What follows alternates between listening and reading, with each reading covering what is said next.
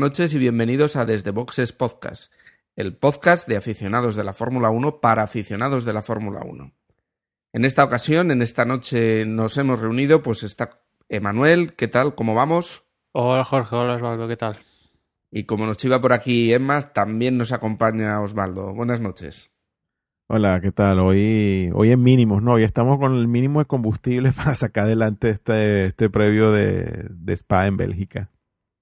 Efectivamente, están los equipos retornando de las vacaciones y nosotros como equipo de Fórmula 1, aunque solo sea de aficionados, pues nos ocurre igual. Poco a poco nos vamos a ir incorporando. Pero aquí estamos para comentar ese Gran Premio de, Bélgica que viene ya para, la para esta misma semana y que bueno, pues siendo este circuito especial no podíamos faltar a la cita y comentar pues las últimas noticias y las novedades de este circuito. Hacemos la parada habitual y enseguida comenzamos.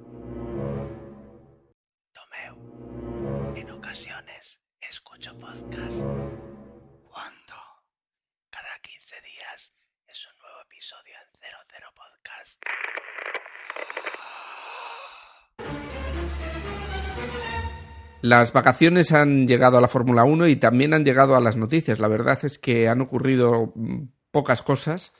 Eh, tampoco son grandes noticias ni, ni noticias que vayan a marcar pues, el devenir del campeonato. Pero bueno, algunas hemos seleccionado. Entre ellas podemos hablar algunas de, de equipos y podemos hablar, por ejemplo, de que Lotus eh, probará ese, ese doble DRS que ya sabemos y que ya comentamos que va a estar prohibido para el año que viene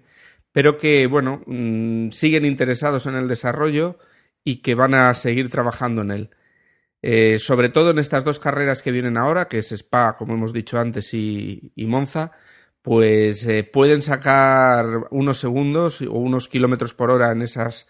rectas tan largas y puede venirles bien para, para arañar eso, posiciones e incluso llegar a ganar alguna de las dos carreras que bueno, parece que Lotus es candidata por lo menos a hacerlo. Y bueno, también estaba McLaren, también está estudiando el tema, no lo da por descartado, aunque sabemos que es un estudio con, a corto plazo, debido a que para el año que viene no estará. Y bueno, pues eso es lo que en principio Lotus está trabajando.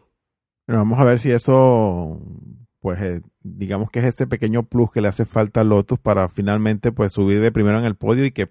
y que veamos a, a Kimi, que ya hemos comentado pues con anterioridad que por lo menos en mi caso es, es una de, de, esas cosas que me gustaría ver en este campeonato, que es que Kimi finalmente gane una carrera este año, ¿no? Vamos a decir con el efecto doble pues logran hacerlo en vista que ya el año que viene pues estará estará prohibido. Lotus que es una de las escuderías que que ya alguna vez lo hemos comentado, ¿no? Que más críticas está teniendo por parte, no sé, del, del paddock y gente externa al paddock de el rendimiento del monoplaza con respecto a sus pilotos, que sus críticas van de que tanto Raikkonen como Grosjean podían eh, sacar más provecho de, del coche. Y yo creo que tanto como tanto Kimi como Grosjean, tal como venían los dos, yo creo que están eh, pues a estas alturas de campeonato pues eh, no han conseguido la victoria pero eh, es Lotus y ya de partida yo creo que no iban a lograr de partida no pienso que pensaran en lograr el título y yo a veces es mejor conseguir 10 podiums que una victoria bueno, bueno. Eh, yo creo que están rindiendo a buen nivel los dos pero ya que estás tan cerca, pues, como decía Osvaldo y Jorge, pues a ver si es este el doble DRS que ya estado testando en los últimos grandes premios y aquí van tanto en Bélgica como en Monza a poner ya en liza en clasificación y carrera, a ver si es ese estirón necesario, sobre todo para Kimi en clasificación, que es más les está costando, y así pues eh, intentar llevarse esa victoria. Sí, además el DRS en clasificación es especialmente activo porque no solo es en la zona, sino que sabemos que pueden usarlo en todo el circuito. Bueno, aquí en España, cuando hablemos después del circuito, no exactamente en todo, pero en muchas más zonas de la que luego se puede utilizar en carrera. Con lo cual, pues ese, ese, esa falla que tú comentas de, de Kimi, sobre todo en clasificación, y que claro, en Fórmula 1 si no se clasifica muy bien, pues luego en carrera se penaliza. Pues estaría bien. Y luego, pues también este circuito especialmente querido por Grosjean, ya que el año pasado consiguió el premio de el, el, título de GP2, con lo cual, pues, pues es otro circuito que le gusta y que seguro que, que lo da todo para, para sacar ahí con este DRS o sin él, y si no es en este, pero sí, es verdad que, como dice Osvaldo, todos tenemos ganas de ver ese Lotus y a ese, sobre todo, Kimi Raikkonen subido ahí a, lo más alto del podio. También podemos comentar eh, que, que en Toro Rosso eh, pues ha fichado a James Kay y bueno, nos comentaba un poco el historial antes Emanuel y nos comentaba que, que bueno, pues estuvo en, sobre todo en Sauber, en, la época en la que estuvo de la Rosa, y que bueno, pues eh, es un, un, técnico, con, un ingeniero con bastante prestigio, ya que hizo un coche bastante competitivo. También trabajó en el desarrollo de ese Force India que tan buenos resultados eh, que dio, pues, eh, por ejemplo, con, con Fisichella. Y bueno, pues también desarrolló el, coche de Sauber de este año, aunque dejó Sauber a, fin, a, final de temporada, me parece que fue y ahora, bueno, pues eh, se incorpora a, Toro Rosso, con lo cual parece un buen fichaje para sacar a, este equipo que la verdad este año le está costando mucho puntuar y, y está siendo el, el, equipo de cola de, bueno, aunque por delante de los tres de abajo, pero bueno, se les nota un escalón por debajo con respecto al resto de equipos. Sí, definitivamente está pagando el pato de poner a dos pilotos, entre comillas, novatos, ya que Ricciardo pues hizo unas cuantas carreras con HRT, pero está pagando el pato y, y si dice que antes el director técnico era Scanelli, que dicen que igual acaba en Ferrari, pero él el año pasado les pidió a, a Toro Rosso, a, a Marco, bueno, a los dirigentes de Toro Rosso, que al menos continuaron piloto, no le hicieron caso y pues un poco se está viendo la situación de Toro Rosso. ¿no? Y si queréis, por último, podemos, bueno, hacer un pequeño repaso, sobre todo porque, bueno, ya llevamos más de la mitad de la temporada y, y sí que podemos ver un poco cómo van esos motores y esas cajas de cambio en, en los distintos equipos. Y lo que podemos ver es que no ocurre como en otros, como en otros campeonatos en los que a lo mejor este tema es mucho más importante y vemos que, por ejemplo, a nivel de motores están todos en, en el cuarto o quinto motor. No hay ningún equipo que sobresalga o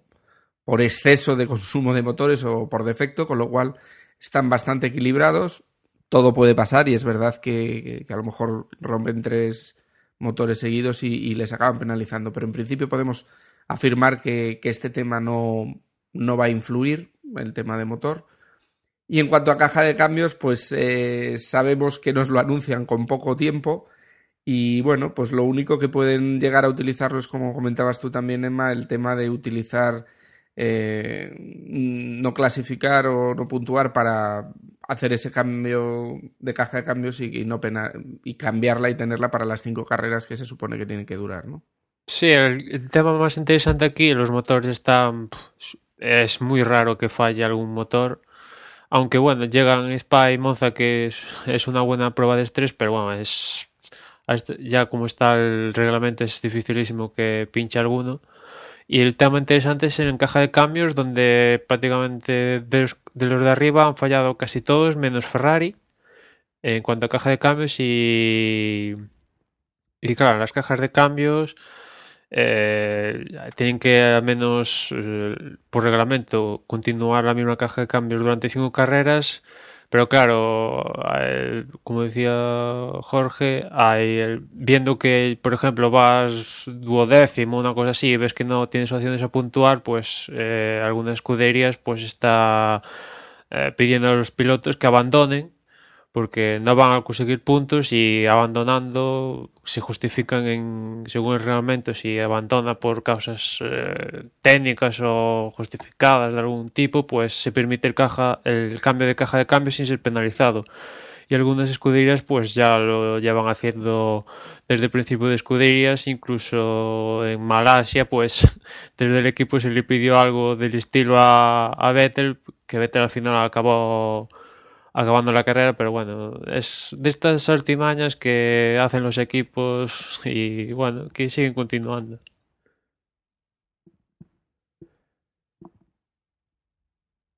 Y después, otro tema importante son los pilotos, como no. Y aquí en este veranito, en este parón, pues eh, igual yo al menos tenía la esperanza de que de que se deslumbrara algo, sobre todo en el caso de Ferrari, algún signo, y parece que así e, era porque un día pues nos levantamos y supuestamente, digo supuestamente porque Ferrari después lo desmintió, en una entrevista dominical decía que se pasó ya la opción que tenía el contrato de masa de renovarlo y que ya estaban mirando un piloto con garantías para el futuro. Como digo, Ferrari lo desmintió y a continuación de eso, estas últimas dos semanas, Dominical ha vuelto a insistir que, le dan otra oportunidad a Massa, que sabe lo que tiene que hacer, que Massa incluso ha dicho que va a ayudar a Fernando todo lo que pueda por el título. Eh, vamos, un poco la cantina de siempre, incluso Massa ha llegado a insinuar que ya estaban empezando a hablar del contrato del 2013, yo no sé, este es alargar la agonía porque no sé, ya hay que ser suicida para renovar a Massa, desde mi punto de vista. Después Ferrari tendrá sus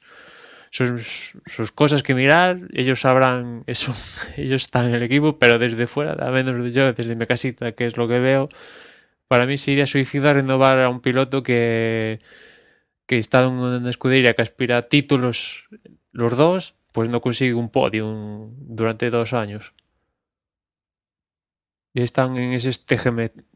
bueno, hacia lo que se dice hacia nosotros, ¿no? Que sí, última oportunidad, pero no sé. Llegan dos carreras seguidas y yo creo que como Massa no, no sé. Mm, no consigue. Pero parece, parece que es un poco. Sí, Perdona, digo que parece que es un poco el mantenimiento del calendario que suele tener Ferrari, ¿no? Que suele dejar para Monza esa decisión o ese anuncio más que esa decisión, porque Mm, seguro que la tienen tomada. Y quizás ahí un poco lo que les está fallando o lo que no tienen tan claro es quién van a anunciar, porque sí, que nos, sí que nos enteramos de esas negociaciones que tuvieron con Mark Webber y bueno, al final han sido fallidas porque ya confirmamos que, bueno, que ha firmado por Red Bull, con lo cual eh, quizás ahí un poco está la negociación por detrás de ese suplente que o no lo tiene muy claro o está en negociaciones eh, a nivel dinero, a nivel compensación, no se sabe, ¿no? Quizás por eso se les ha ido un poco esa declaración que luego han desmentido y que, y que bueno, parece cantadísimo que Felipe Massa sigue para el año que viene en Ferrari. Sí, yo también creo que no está habiendo confirmación oficial porque no. Yo creo que igual contaban con, con Weber ya que les iba a decir que sí. Y al decirles que no, pues les ha cambiado todo el desbarajuste de todo, que hasta incluso ellos igual piensan en, renovar serio en serio a Massa. Y yo creo que, como dices, pues eso, no tienen a, a nadie de momento ahí para ponerlos sobre a sustituir a Massa y no sé eh, ya comentamos en, en, Hungría que en el Pado se empezaba a hablar eh, de, vuelta de, de Raikkonen, incluso de Baton, que podían hacer una oferta. Pero bueno, eh, el tema está abierto, yo creo que está abierto. Massa lo tiene imposible. Y, solo falta decir qué, qué piloto es y y se arriesgan por, por alguien joven, como, no sé, Sergio Pérez o alguien incluso más joven, algo también muy improbable, o no sé, si apuestan por gastarse unos cuantos millones en alguien como, como Baton, que igual, no sé, les tira una oferta a Baton y Baton acepta, o, o irse a, no sé, a Sergio Pérez, Kovalainen, uno de estos. Es que otras opciones tampoco, tampoco hay. Pero lo de, lo de Kovalainen se sigue moviendo ese rumor o quedó ahí al principio y no ha vuelto a, digamos que no ha tomado más fuerza de lo que... Kovalainen, lo que sí es seguro es que no va a seguir Caterham salvo, no sé, salvo desastre. Y Kovalainen últimamente están pensando también en Sauber porque en Sauber también se dice que igual Kobayashi, ya lo comentamos, aparte creo que Kobayashi igual tampoco sigue, que bueno, es que hay ahí un tema, claro, el tema de Ferrari, si por ejemplo se deciden por Sergio Pérez, ya hay una vacante en Sauber, eh, igual esa vacante en Sauber se cubre con Kovalainen, se produce una vacante en Caterham y así sucesivamente, digamos que es la llave de todo un poco. Porque en McLaren, salvo, no sé, que se le valga la pinza a Hamilton o a alguien de otro equipo, va a continuar, Red Bull igual, eh, Mercedes parece casi seguro que van a continuar Schumacher, eh, aunque acaba contrato, parece, salvo también novedad, va a continuar junto a Rosberg y eh, más escuderías, pues es un poco también tampoco importantes por el nombre del piloto, ¿no? Que siempre es en caso de dinero, no dinero y tal. Pero sí, las escuderías grandes, Ferrari es la que falta. ¿no? Hay aparte Lotus, que lo normal sería que continuaran Raikkonen y, y pero bueno, ese es, también es un tema interesante que igual Ferrari toca la puerta de Raikkonen, aunque bueno, viendo cómo están, si fuera Raikkonen no me movería. Bueno, pues a lo mejor no sabemos si Ferrari tiene ahí una estrategia de uno tapado y vemos al Gersuari al lado de, de Alonso. Ferrari que suena para por, uno de estos des- cambios de cromos suena para Force India o incluso Sauber si se producen los cambios estos, pero bueno. Ah, pero al- al Gersuari, pensándolo así, digamos, elucubrando un poco, un, un- buen escudero de Alonso probablemente no, no estaría, como escudero de Alonso no estaría mal. Ya tiene experiencia con motores Ferrari cuando estuvo en Toro Rosso. Mm, No lo veo yo. No es mal, no es mal piloto. con- Vamos, no estoy diciendo, no estoy diciendo tampoco que sea algo en- que, sea, que sea factible, sino aquí diciendo, digamos, Deseable, todos estos, vamos. cromos, todos estos cromos que estamos viendo, pero bueno, tiene uno ahí bajo la manga que no está nadie barajando, pues podría ser una opción, digo yo. Claro, y esto de Ferrari es que lo que comentó Agustín en, el penúltimo o el pe- antepenúltimo, que también el tema de, de Kubica, que yo creo que Ferrari también a estas alturas posiblemente estaría, si Kubica no tuviera el accidente, seguramente la pareja sería Kubica y Fernando y claro, en algún momento igual Ferrari la temporada pasada, sí, la temporada pasada eh, estuvieron esperando a Kubica y tal y se demoró y ya se produjo el accidente y tal y pues fue también un piloto que se le borró del mapa a Ferrari por el, pues eso, el accidente que recientemente pues Fernando, buen amigo de, de Robert, ha dicho que bueno, que continúa hablando con él, que, pero que es difícil a estas alturas decir si Kubica va a correr o no otra vez en Fórmula 1. La cosa está muy chunga, incluso el cirujano de Robert dice que sigue teniendo problemas con el codo, con su brazo. Y hoy salía una noticia de que pues igual en unos tests de, con un Wally- un World Rally Car Ford posiblemente estuvo probando haciendo unas vueltas en asfalto Robert Kubica con los pilotos oficiales de Ford. Y bueno, yo no sé, en Fórmula 1 yo lo descartaría desgraciadamente y si se consigue recuperar lo máximo posible igual lo vería para un DTM o algo así, pero la exigencia de Fórmula 1 hay que estar al 100% y a lo que bajas a un, un 1% lo pagas.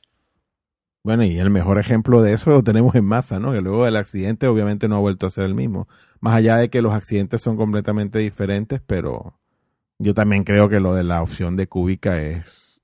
es algo que yo creo que ni, ni de plantearse. Yo creo que Kubica lamentablemente no... Ya este ese accidente que ha tenido lo ha, lo ha, lo ha sacado por completo de, de la Fórmula 1 y no creo yo que, esté en condiciones por mucha recuperación que pueda tener de, de volver a, Mm. a correr y menos en el nivel que, que, que tenía previo al accidente, ¿no? Sí, en otro campeonato, pues como ha demostrado Zanardi en el Mundial de Turismos, pues sí que puede llegar a hacer alguna cosa, pero claro, la Fórmula 1 es exigencia pura y, y las cosas se pagan. Y siguiendo con pilotos, pues un piloto de los de atrás, Timo Glock, que tras pisar los laureles con Toyota, irse a Virgin, ahora a Marussia, pues va a continuar el, próximo año también en Marussia, que no sé, como decía, tras pisar el podio con Toyota y ya unas cuantas temporadas ahí atrás, la verdad es que, no sé, a Timo Glock ya le queda retirarse en Marussia, ¿no? No le queda otra. Sí, pero lo que tú dices, eh, está muy complicado pilotar en, en un coche competitivo y la opción que le queda es, bueno, pues por lo menos pilotar. Y se aferra a ella, pues, pues como piloto que es, y Sí, es comprensible, yo, yo lo entiendo. Pero es una pena, yo creo que Glock es uno de esos pilotos perdidos en que podía haber dado mucho, podía haber sido un segundo piloto de un- uno de los grandes perfectamente. Pero bueno, pues Claro, las es que- cosas le han ido así y así Claro, es que todo este tema entre los pilotos que salían y después la vuelta de Schumacher, que quieras o no quieras, vale, es Schumacher, pero eh, eso también cambió varios cromos que supuestamente podían estar a estas alturas. Y claro, como es Schumacher que trae, atrae pues una masa de patrocinadores y de público y de todo lo que es Schumacher, pues hizo, bueno, que a estas alturas incluso, como decíamos antes, pues que vaya a continuar el próximo año. Y después, mm, para acabar el tema de pilotos, pues eh, tras eh, hubo un test con tres escuderías, Williams, HRT y Marussia, eh, hace poco en Silverstone, pues probando a pilotos en teoría jóvenes que no tienen experiencia aún en Fórmula 1. Eh, y ahora va tras eh, el Gran Premio de Italia en Manicurs, va a haber otro test eh, de jóvenes pilotos con la presencia asegurada de Ferrari y Mercedes, posiblemente también como Force India. Y después al final de año, como siempre, a continuación del Gran Premio de Abu Dhabi, también Abu Dhabi, va el resto de escuderías que faltan por cubrir esos kilómetros, pues van a tener esas pruebas con jóvenes pilotos. Bueno, este año se hace por tandas, porque había algunas escuderías que, por ejemplo, HRT, pues que les será más beneficioso por temas de logística y, y, y alquiler y temas varios, pues hacerlos en Silverstone, otros en Manicurs. Y también quizás es un, una señal de que igual eh, ese supuesto a vuelta del Gran Premio de Francia que hace meses se hablaba de casi segura, después con el cambio de, de gobierno en Francia que se, ha enfriado, eh, se ha ido enfriando un poco y ahora con que va a haber un test con Ferrari y Mercedes nada menos de Manicus, pues igual vemos como no sé, hay algún cambio en este sentido. Sí, bueno, y tomando un poco eh, lo que comenta Manuel respecto al Francia y si el circuito y esto, pues este último bloque que vamos a comentar se va a centrar básicamente en eso. Y, bueno, lo primero es que, pues, la carrera de este fin de semana, de que, del que estamos haciendo el previo justamente, Spa, pues estaba firmada solo hasta este año. Y era una de las posibilidades de, digamos, de continuación, de seguir teniendo este, este mítico circuito en el calendario, era justamente una posible alternancia con, con ese, con esa vuelta del, del Gran Premio de Francia si finalmente se, se concretaba, pero bueno, al final la noticia que tenemos es que la gente de Bélgica y de Spa pues ha firmado ya con, con Ecclestone por tres años más y se ha asegurado pues la, la presencia en, en el calendario hasta, hasta el 2015 pues para, para regocijo de todos los que de una u otra forma nos gusta esto y, y tenemos especial cariño por, por este circuito belga, ¿no? Entonces, bueno, Spa este año y los tres años subsiguientes hasta, hasta el 2015. Otro circuito que estaba también así un poco en la picota era Nürburgring, que aparentemente pues estaba teniendo muchos problemas económicos y digamos que la alternancia del Gran Premio de Alemania que se hacía un año sí y otro también entre Hockenheim y Nürburgring pues se, estaba viendo en peligro ya que este circuito no es pues como comentaba estaba en, con problemas financieros y se iba a borrar prácticamente del, del, del calendario y Eccleston ya estaba en conversaciones debido a esto con, con la gente de Hockenheim para ver si estaban dispuestos a, a, montar el, Gran Premio de, Alemania, pues no solo no un, año intermedio, sino sino continuo, pero finalmente aparent, se sabe que el gobierno local de, de Nürburgring aparentemente ha hecho el desembolso de dinero suficiente y, hasta ahora lo que se sabe es que aparentemente ya no se va a cancelar y bueno, obviamente hay un poco de retazos ahí con todo lo que tiene que ver con dinero público y como está la situación económica aquí en Europa últimamente, pues no se sabe a ciencia cierta si esto al final se, se dará, pero por ahora la noticia es que han, han conseguido el dinero y, y la, la, alternancia continúa como hasta ahora, hasta que tengamos una, una nueva noticia. Y, y bueno, la noticia,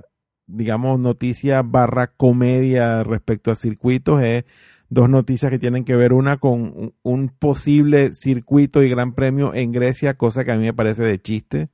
dada la, la situación que estamos viviendo últimamente en Europa, como decía, con, con, la crisis económica y vamos, Grecia, que es la que peor lo está pasando, que me vengan ahora con que le van a dar dinerillo a Eccleston, porque vamos a estar claro que un gran premio en Grecia no va a dar beneficio. Yo, pues no, no sé qué, no, o sea, esta, esta noticia, la noticia, pues, en, en, en, tono, en tono tragicomedia de, sí. De, la semana. Yo no salía de mi asombro cuando leí esto porque sal, salió de, desde un ministro reciente, ele, recientemente elegido por los griegos y yo creo que es que en Grecia está más cerca de vender el Partenón, si es que lo pueden vender, que pues de, de, de incluso llegar a soñar por, con hacer un circuito en Grecia, en Grecia porque dicen que, que, iba a favorecer el turismo, pero ya es que se producen unas salvajadas, unas pajas mentales, con perdón, que ya son brutales.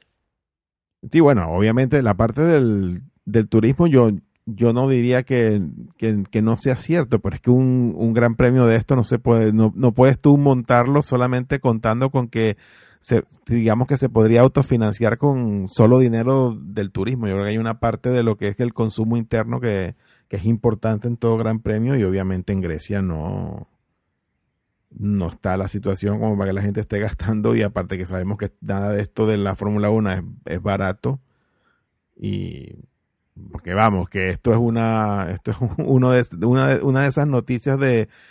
digamos, de, de, los gran premios que van, noticias de los gran premios que van surgiendo por alrededor del mundo, a ver cuál al final se concreta y no,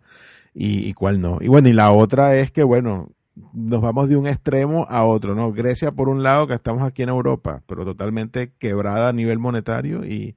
tenemos entonces que también se está viendo la posibilidad, o surgió la posibilidad de, de un gran premio en Venezuela a cuenta de, digamos que el, la, la, victoria de Pastor Maldonado en el Gran Premio de España este año, que digamos que es lo único de lo que se, se podrían eh, dar cuenta para que surgiera esto. Y bueno, cierto que ya yo tengo 10 años fuera de, fuera de Venezuela, que no vivo ahí, pero digamos que lo que se comenta de dónde podría ser el circuito o el tipo de circuito que es, yo la verdad es que lo veo una noticia sin ningún tipo de basamento ni seriedad posible, pero bueno, yo no lo veo esto factible. Se habla de un circuito en una, una base militar que está en el medio de la ciudad, que digamos que el gobierno de Chávez la quiere convertir en un parque y dentro de ese, de ese parque podría estar el circuito, pero es que, como comento, yo no lo veo nada claro porque por es cierto que la extensión de terreno es, es amplia, pero está en el medio de la ciudad y yo no veo, y la ciudad no tiene infraestructura para luego todo lo que conlleva la, la Fórmula 1 en lo que en lo que digamos que es el paddock y todo lo que se monta alrededor, es que no el, el espacio lo veo muy pequeño para, para todo esto, por lo que a mí también esta noticia me parece pues el, el chiste de la semana, no, no lo veo como algo ni medianamente factible. Y, y, y eh, aparte de esto, digamos que mientras este proyecto del parque en la base militar esta que comento no se completase, aún quieren que se celebrase el Gran Premio y una opción intermedia o, o previa a este circuito permanente que se haría en este parque que comento sería bueno, queremos el, el gran premio antes, entonces vamos a hacer un circuito urbano, cosa que es aún mucho menos factible por la infraestructura vial que tiene Caracas como ciudad, que es una infraestructura de hace 40 años a la cual no se le ha hecho ningún tipo de, de, de actualización, digamos así, con unas vías de, eh, muy mal mantenidas, así que bueno, eso tampoco lo veo yo como, como una, una posibilidad seria. Entonces, bueno, realmente de esto que hemos comentado en este blog, lo realmente importante es que vamos a tener pasta 2005 y lo demás son solo conjeturas y no rumores de esto que llenan las páginas de noticias y poco más. No, realmente estamos viendo como la crisis mundial sí que está afectado a, a la expansión de circuitos porque salvo Estados Unidos digamos que en Asia. Bueno, y los, que, los que comentamos hace también uno, unos meses sobre Argentina y México, que al final no sé si, si eso se ha seguido moviendo o, ha quedado en el olvido. Sí, en el, ahí congelándose un poquitito, pero no, no avanza ni no hay ningún anuncio, pero es que, claro. Eh, no se quieren superar las 20 carreras y las 20 carreras están cubiertas. Bueno, hay la baja que, el próximo año no va a haber un gran premio aquí en, España y se sustituye por, por el otro de Estados Unidos. Y claro, los, equipos no quieren más carreras y los, que están quieren continuar y los que, pues ahí, griegos, eh, mexicanos, argentinos y todos estos, pues hay que, alguien tiene que poner el dinero y ponerse a hacer el circuito, etcétera, etcétera, y del anuncio a correr, pues hay un trecho bastante gigante que no son como los árabes que, o Abu Dhabi, por ejemplo, que dicen vamos a construir un circuito y en nueve meses tienen el circuito hecho. No, aquí esa, esas esos tiempos lejanos quedaron muy atrás ya. Ah, bueno, y otra cosa que para, digamos, para cerrar, que se me había pasado, eh, olvidado comentar un poco, que es que, bueno, tomando ahora como el, lo del circuito en Caracas en, este, en estas semanas de vacaciones, pues Pastor Maldonado ha vuelto al país, ¿no? Y en parte, digamos que las actividades vacacionales, pues se William ha querido montar una, bueno, probablemente PDVSA, que es el patrocinador de William, pues les ha pedido para hacer una, una exhibición en, en, Caracas, donde aparte de Maldonado también participaron los pilotos venezolanos que, que compiten en, en la GP2. Y bueno, Pastor hizo de las suyas en esa exhibición y para no perder la, la costumbre, pues ah, creo que no, no, tenía ni un cuarto de, de vuelta hecha con,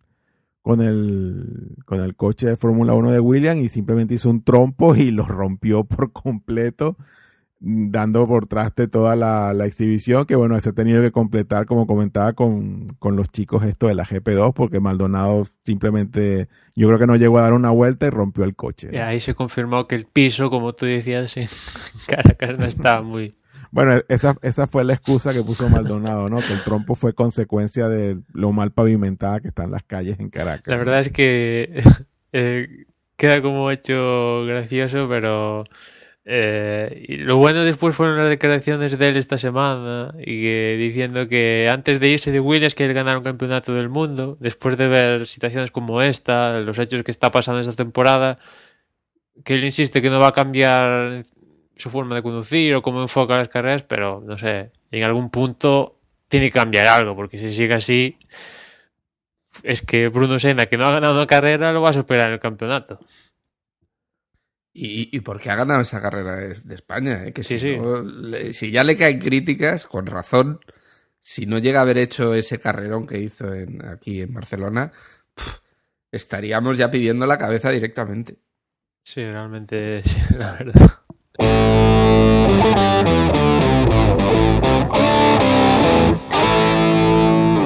Bueno, y ya nos enfocamos en, en lo que viene siendo Spa. Eh, como siempre, una zona de DRS, una sola, igual que la del año pasado, ¿no? Eh, Sí, detección en, en Logus, al final de Logus, y luego toda la recta de Kemmel, Kemmel ¿no? Mm. Ahí, que es muy larga y que el año pasado dio mucho juego, no sé si os acordáis, Sí, sí. que se pegaban muchísimo ahí en el Logus y al final en la recta pasaban, bueno, volando, pasaban muy bien, muy bien. sí. Entonces fue, fue un buen lugar y bueno, pues repiten. Ya También decir que, eh, que lo limitan en, en- en entrenos y en clasificación. Eh, Logus no se podrá usar el, el DRS, sí en el resto de circuito, porque bueno, la curva se las trae y, y habría algún loco que le pon- pondría el DRS y podría acabar fuera de, de la pista. Sí, ya de por sí Spa invita al adelantamiento ya históricamente por cómo está hecho el circuito. Un circuito pues, exigente con el motor y muy rápido y también con la aerodinámica porque hay curvas muy, muy, muy rápidas.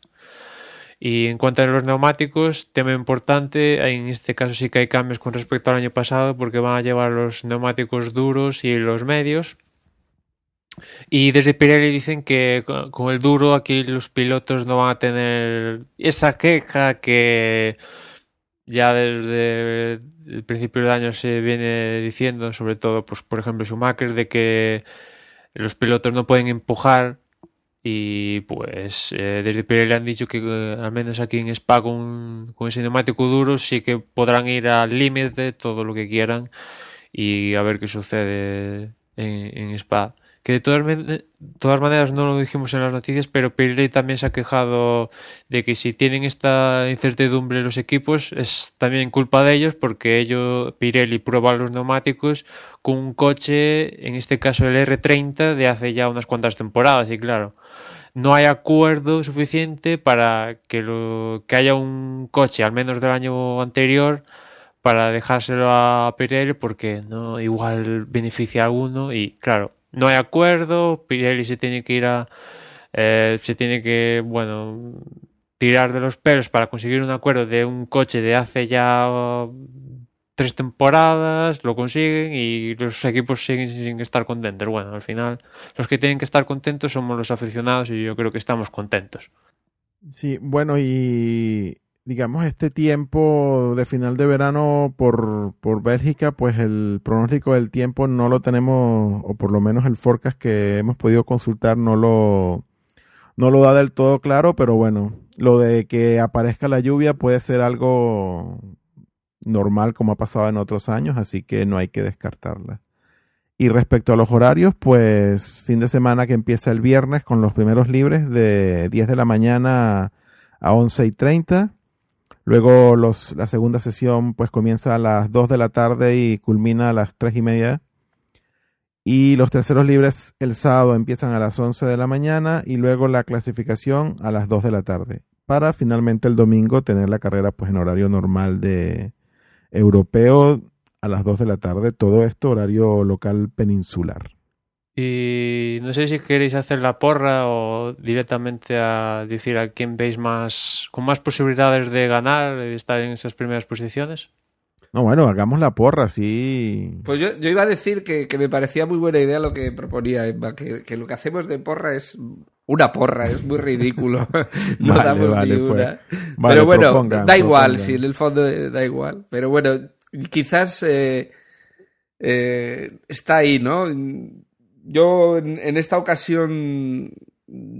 tiraría, en clasificación tiraría por los, por los Red Bull. Creo que Vettel en especial va a estar ahí.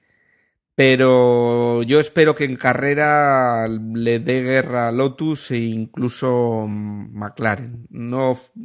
creyendo tanto en Ferrari, pero bueno, a ver. También el tiempo, lo que decías tú, Osvaldo, doy fe de que el tiempo allí es muy cambiante y que es fácil mojarse. Y podemos tener mismo una clasificación o carrera en mojado y eso puede,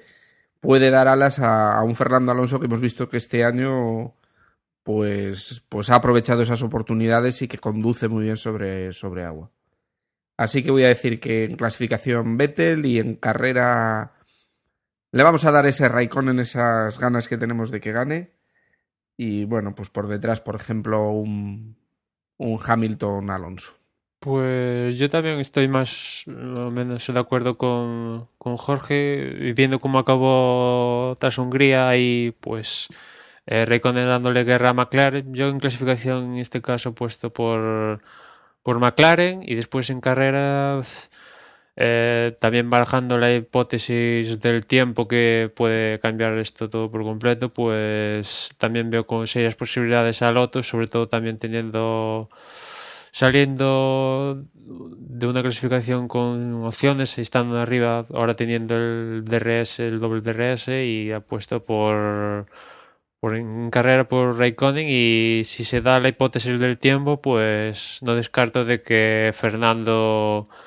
eh, se para la primera posición. Un Fernando que, claro, ya pasamos el Ecuador y yo creo que eh, eso de intentar arriesgar, ver carreras, por ejemplo, como la de Valencia, donde se jugó los adelantamientos en cada curva, etcétera, etcétera, yo creo que mm, si ya piensa en el título, eh, yo creo que va a pensar si acabe más y a la mínima que vea riesgo, no sé, provocado por alguna situación de carrera, yo creo que eh, igual se reserva y no, no peca como han pecado, yo sé, por ejemplo, Hamilton en arriesgar demasiado. Pues yo, a ver, yo yo también apostaría, digamos, para la, la clasificación y la pole por, por, los Red Bull. Yo creo que cualquiera de los dos podría, podría llevarse el gato al agua, ¿no? Vettel o, o Weber. Y yo, si se da la lluvia en Spa el domingo, yo quis... también quisiera mm, apostar por Kimi, pero visto que ya pues Jorge me ha robado la el chance, diría que con lluvia y para darle un poquito de juego, pues yo apostaría por, por Baton como una forma de pues terminar de darle el vuelco al mal inicio de del, del, digamos la primera mitad del campeonato y que esta puede ser la oportunidad para darle el vuelco y luchar un poquito ahí por, por los puntos y digamos poner un poco ese ese trío de, de, de, pilotos que está en la punta, jugar con eso un poquito. Entonces yo apostaría por, por Bato. Y si llueve, quizás también una opción sería Schumacher, que en lluvia más o menos lo ha hecho bien, y que aquí en Bélgica, por cierto, cumple 300 grandes premios, ya que está de celebración. No, pero olvídate que Schumacher va a tener algún problemilla, alguna mala sí, suerte y so, no, no, va a terminar la tuvo carrera. Tuvo la suerte no, del podio en ese no te preocupes. en Valencia Sí. y después nada más. Como Maldonado. lo de Baton, lo de Baton eh, me ha gustado, ¿eh? Osvaldo creo que tiene razón, que además eh, es un circuito que le gusta mucho. Y el año pasado, no sé si os acordáis, pero hizo un carrerón de menos a más. Y, y cómo, cómo, fue muy, muy rápido en, en, en Bélgica. Bueno, y con estas predicciones podemos ir dando por cerrado este previo al Gran Premio de Bélgica del 2012. Y bueno, pues empiezo, si queréis, despidiéndome yo, diciendo pues nada, que, que ganas, ganas de, de, ver Spa. Yo especialmente voy a tener una pequeña lágrima recordando el, la carrera del año pasado y esperemos que disfrutemos tanto como en aquella ocasión. Recordar que nuestro sitio de referencia es la web, desde boxespodcast.com, y que en el apartado porra eh, no os olvidéis, antes del, del sábado ese el sábado día 1 a las 2 de la tarde hay que hacer la porra. Sobre todo esos primeros que, que van también como Fusser, Honey VNG y Grand Moff Tarkin. Así que no os olvidéis que nuestra porra sí que está muy, muy competida. Hasta entonces. Y hablamos de Spa, pero eh, la Fórmula 1 vuelve con una reentrée bastante importante. Spa y Monza seguidos y desde luego va a poner a prueba estos 15 días de vacaciones y otros 15 días a tope que han tenido las escuderías en las fábricas. Y recordaros que el, nuestra web, que es desboxespodcast.com, ahí nos podéis dejar un comentario y también nos podéis mandar un comentario, un audio una pregunta, alguna duda a nuestro correo electrónico que es desde boxespodcast.com. Recordaros, como hace Jorge, que no os olvidéis la porra, que venimos de vacaciones, de un mes que no hacemos, casi no nos acordamos de Fórmula 1, pues hay que volver a empezar, ponerse el mono de trabajo y hacer la porra, que no se nos pase, porque si no nos distanciamos y nada, nos escuchamos en la próxima carrera. Pues también por mi parte que esté muy bien, que no se olviden de la porra y que bueno, que ya empezamos ya a coger impulso para finalizar este este año de campeonato, que ya nos queda pues un tercio de él y bueno, a ver quién finalmente de, esta pelea, del, la pelea que tienen un, un, par, un trío de pilotos este año, a ver quién finalmente se lleva el gato al agua. Y bueno, recordarle nuestra presencia en las redes sociales, primeramente en Facebook, facebook.com barra desde boxes y en Twitter con el usuario desde boxes. Así que que esté muy bien y chao.